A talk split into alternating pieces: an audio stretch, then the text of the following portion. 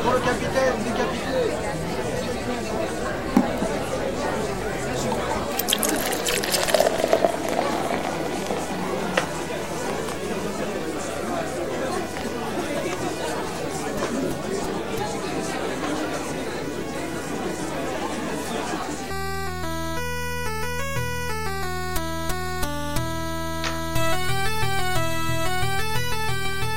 vous écoutez Quand en passant, je suis Xavier, j'espère que vous allez bien.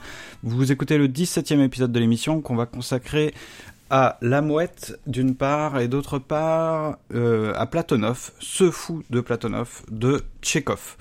Alors euh, pour cette émission, j'ai décidé de parler longtemps et euh, après je ferai un montage, je couperai tout ce que j'ai dit d'inutile, c'est-à-dire beaucoup, hein, la grande majorité de ce que je vais dire.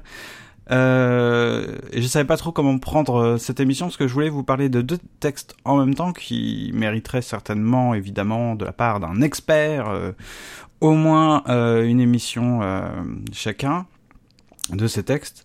Euh, mais bon, euh, je vais faire autrement. Alors euh, Tchekhov, euh, on va pas tout résumer sa vie, mais en tout cas, euh, déjà c'est un écrivain qui attire ma, ma sympathie et je pense euh, ça doit pas être original de dire ça parce que bon, il faut savoir que bon, c'est un écrivain de la fin du 19e siècle, il était russe, il est mort assez jeune pour nous aujourd'hui, c'est-à-dire qu'il est mort à 44 ans et il a écrit pendant 25 ans.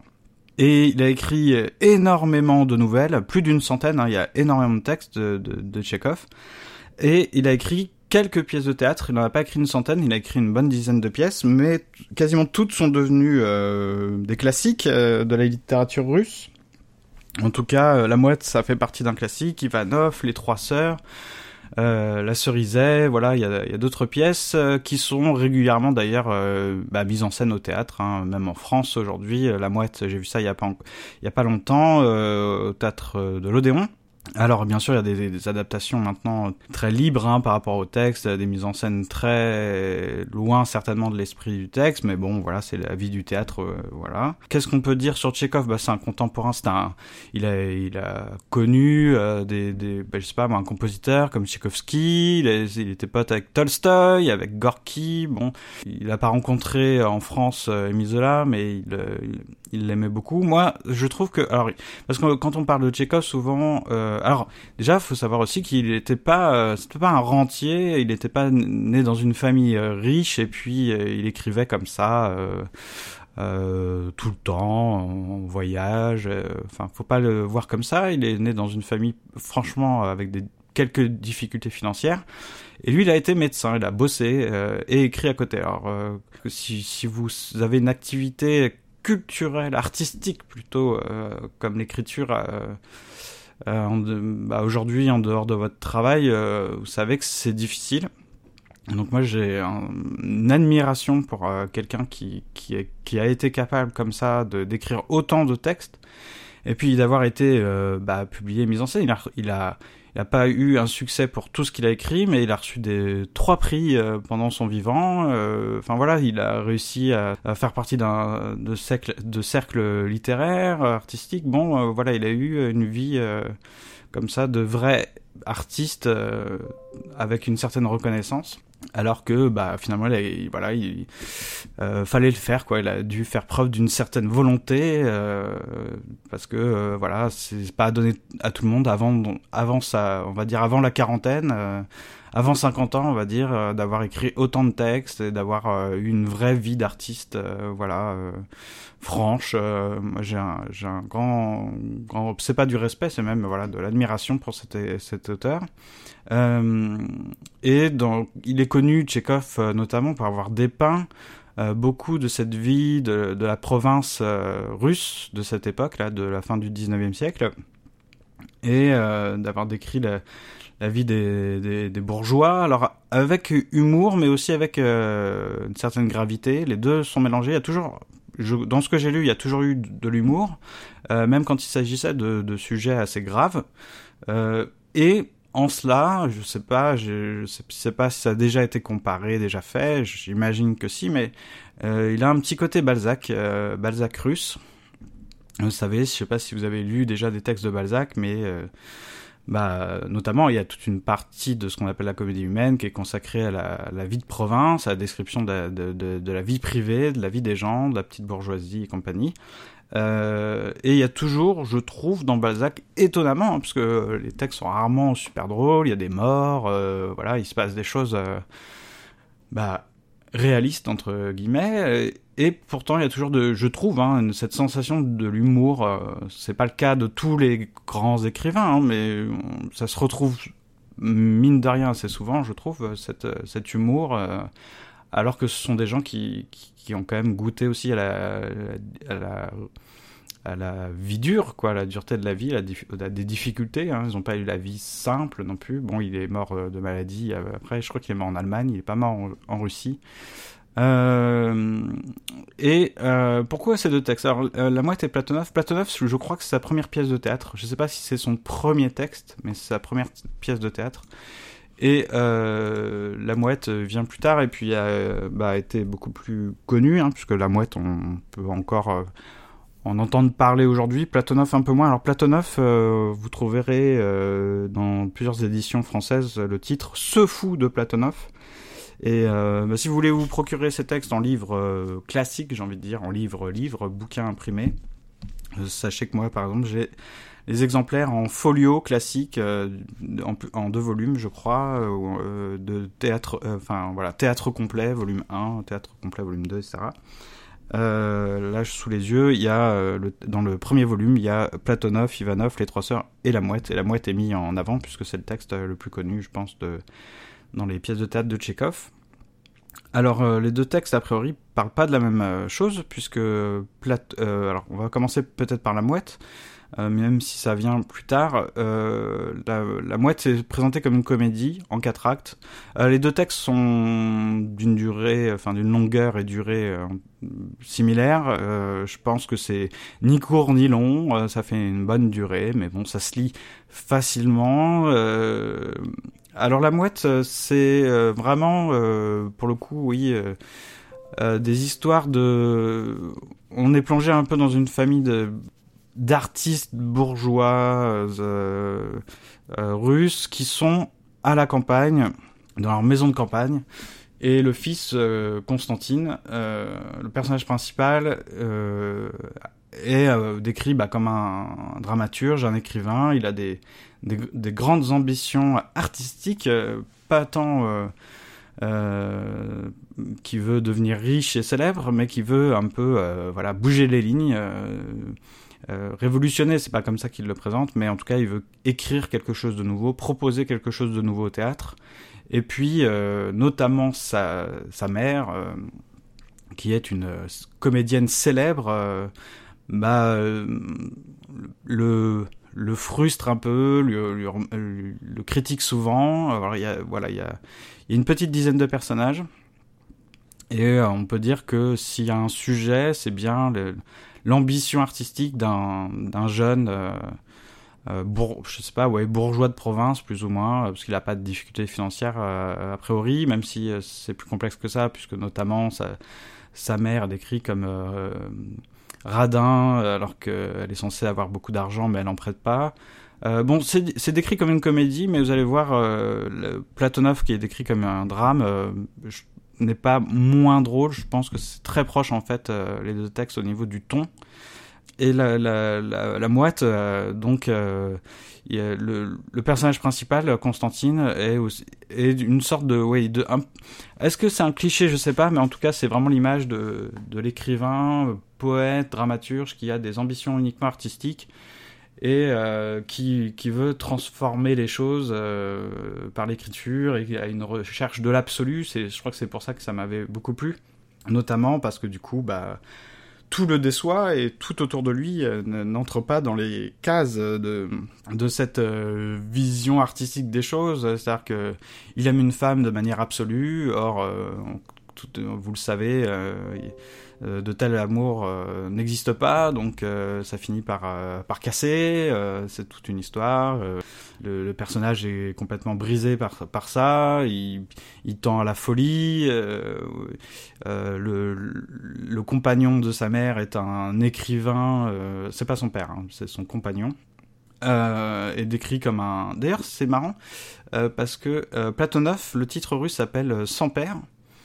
Et il me semble que dans la mouette, euh, on ne connaît pas le père de Constantine d'ailleurs. Il me semble pas qu'il ait fait mention de son père quelque part.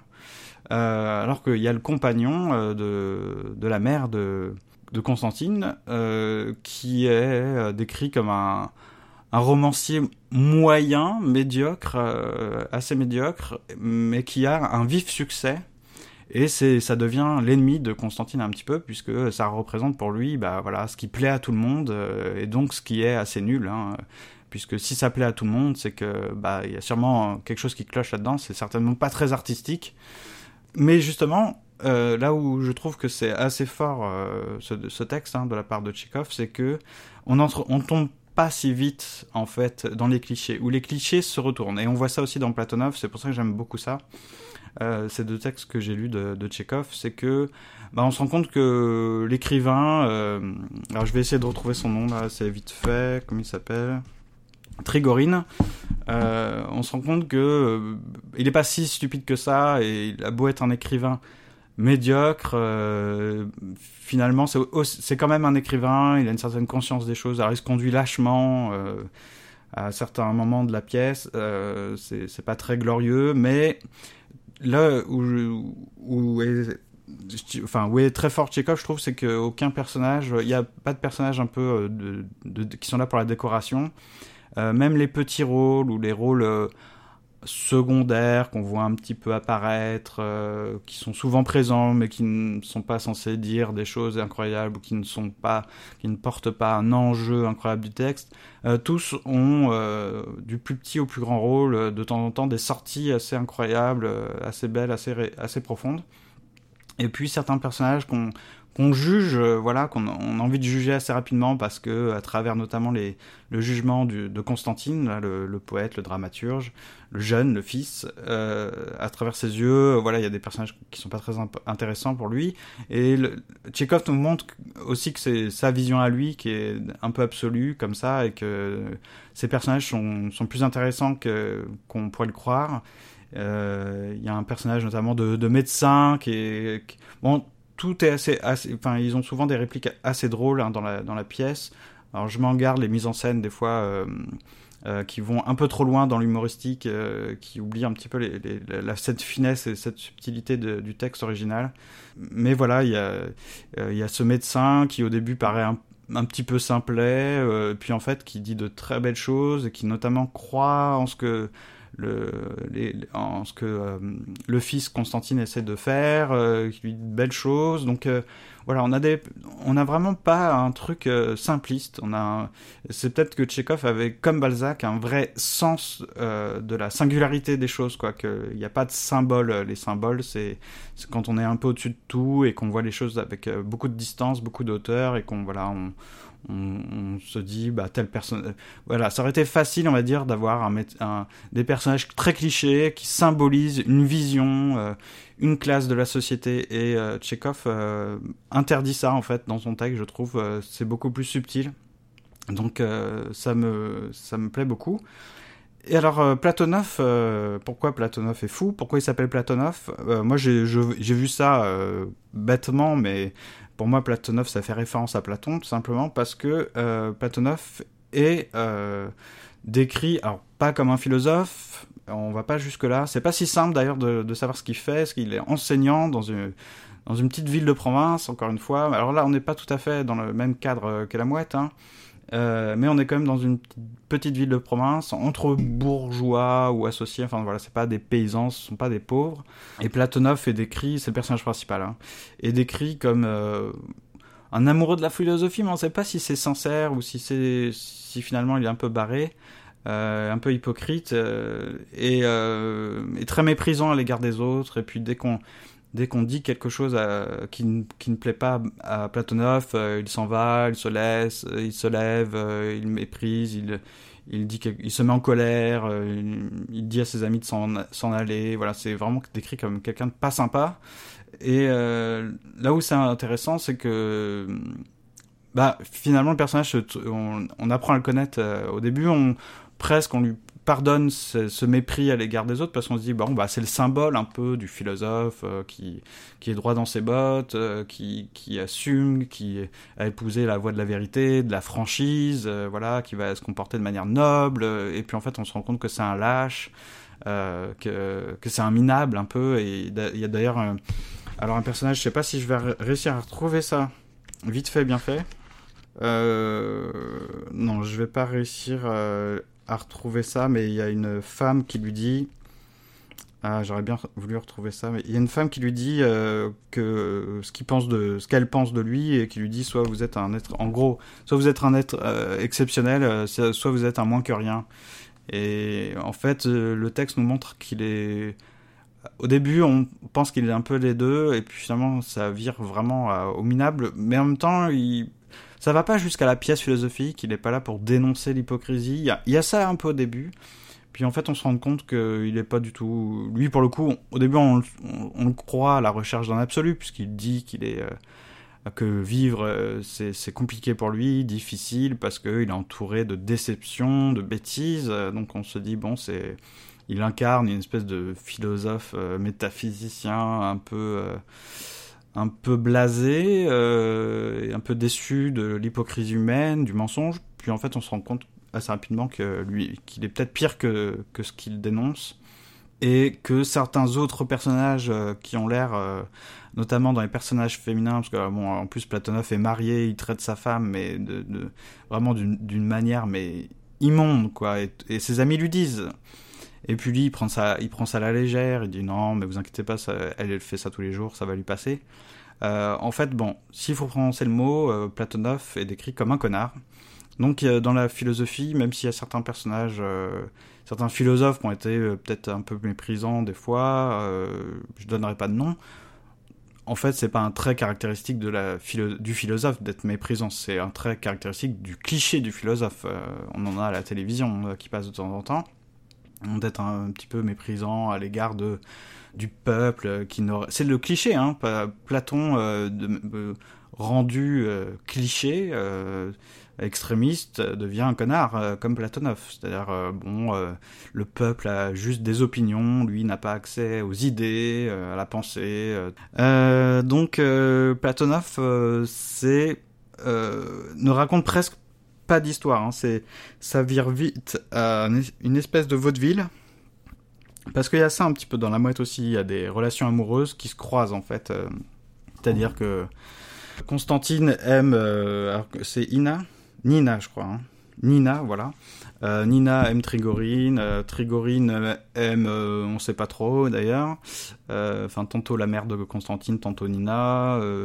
voilà, il y a toujours, en gros, une sorte de manqué. quelqu'un aime quelqu'un d'autre, ce quelqu'un d'autre aime encore quelqu'un d'autre. Donc il y a une sorte de chaîne, de boucle. voilà, on n'arrive pas à être aimé en fait, tout en aimant la personne qui nous aime.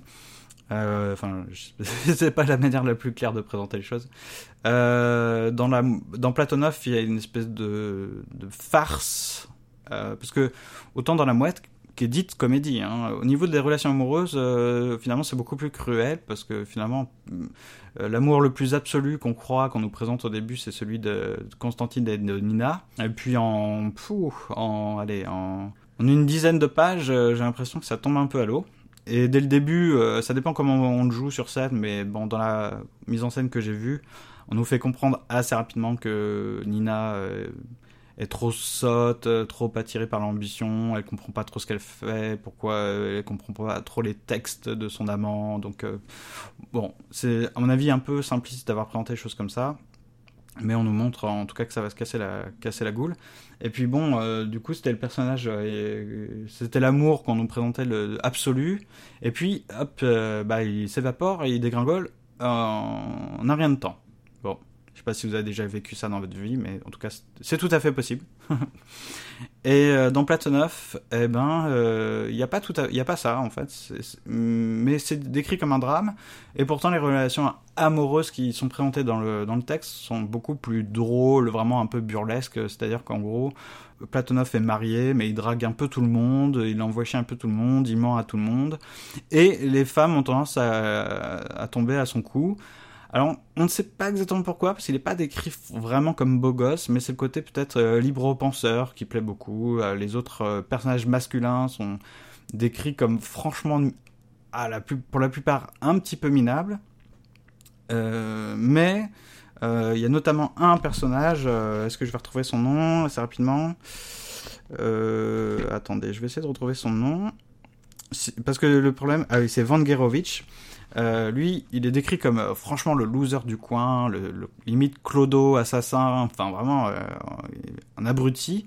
Et en fait, il, en parle d'ailleurs, il le dit lui-même. Hein, en fait, c'est quelqu'un de sensible, de cultivé. Du coup, on a des, dialogues comme ça, c'est incroyable. Au début, on le découvre, on croit que c'est une crasse, et puis en fait, ça. c'est une espèce de cynique presque de Diogène dans la pièce de, de Tchekhov, dans Platonov. Donc, euh, je trouve que euh, dans la moite comme dans Platonov, en tout cas, on a, euh, un, refus de la simplification. tous les personnages sont assez riches, apportent quelque chose. même si ils sont pas décrits en long en large, c'est une pièce de théâtre, donc vous n'avez pas de longue description pour vous dire si le personnage est honnête ou pas quand il parle. Il y a aucune, il me semble, il y a, a quasiment aucune didascalie. Euh, par rapport, je vous avais parlé de Beckett la dernière fois. Euh, là, les didascalies, c'est vraiment euh, une petite action. Hein. C'est pour vous montrer, pour vous dire qu'il y a un petit silence. deux trois fois pour vous dire qu'un personnage rit et deux trois fois pour vous dire qu'il s'éloigne, il bouge rapidement, il déchire quelque chose, il boit, il fait. Enfin voilà, c'est de l'action très simple. Hein. On n'est pas dans du Beckett. Euh, même sans rentrer dans la, dans la psychologie des personnages, il est certainement assez libre d'interpréter la plupart, euh, voilà, qui, sont dans la mouette comme dans Platonov, mais ils ont tous quand même euh, un petit moment où on se dit ah il n'est pas inintéressant. Même les personnages qu'on nous décrit à un moment au début qu'on croit on nous présente comme un peu couillon. Il y a, un vieux, un, vieil homme euh, qui drague une petite jeune dans le Platonov. Je veux pas vous en dire trop, trop pour pas vous, vous, gâcher le plaisir de lecture parce que c'est des textes assez courts. Euh, dans la mouette, hein, je vous ai dit, euh, il y a le médecin, mais il y en a d'autres hein, comme ça. On nous les présente. Même Nina, hein, pendant longtemps, on va se dire, vu ce qu'elle fait, vu qu'elle, bon ça je vous le dis parce que ça se passe assez rapidement, puis sinon je peux rien te dire, mais elle rompt sa relation avec avec Constantine donc, euh, et puis pour aller vers le euh, vers le vers le l'écrivain connu et c'est gros comme une maison. On se dit en fait c'est une femme vénale, c'est pitoyable et tout ça.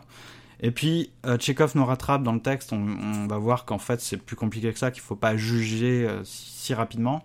bien sûr, il y a un petit côté dramatique parce que bah on rompt un absolu et que rompre un absolu c'est certainement c'est presque du blasphème. Donc ça, ça, ça poignarde le cœur. C'est c'est cruel pour les amoureux de la vérité euh, euh, trop platoniciens je sais pas comment présenter les choses mais euh, que c'est la vie d'être comme ça, que les choses se passent comme ça quoi. Il fait en tant qu'une espèce de Balzac russe finalement il nous il nous montre sous le nez les des choses assez réalistes. Bon, Platonov, c'est beaucoup plus. Pourtant, hein, je vous ai dit, hein, La Mouette, c'est une comédie. Le, Platonov est, une, est un drame.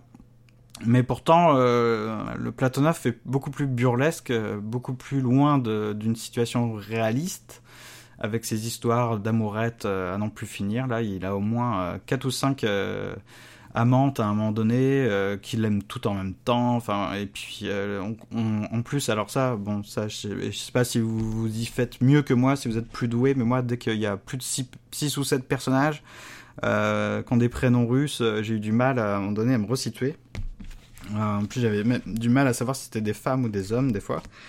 C'était pour ça, en tout cas, que je voulais vous présenter ces, deux petits textes. bon, encore une fois, bon là vous avez vu, il n'y avait pas de grande idée philosophique à dévoiler derrière. J'ai pas euh, eu euh, suffisamment de temps de toute façon, puis je vais pas me forcer à trouver des, des trucs fous, euh, vous dire que c'est une image de la pensée, alors que je le crois pas, je, je dis pas que c'est une image de la pensée.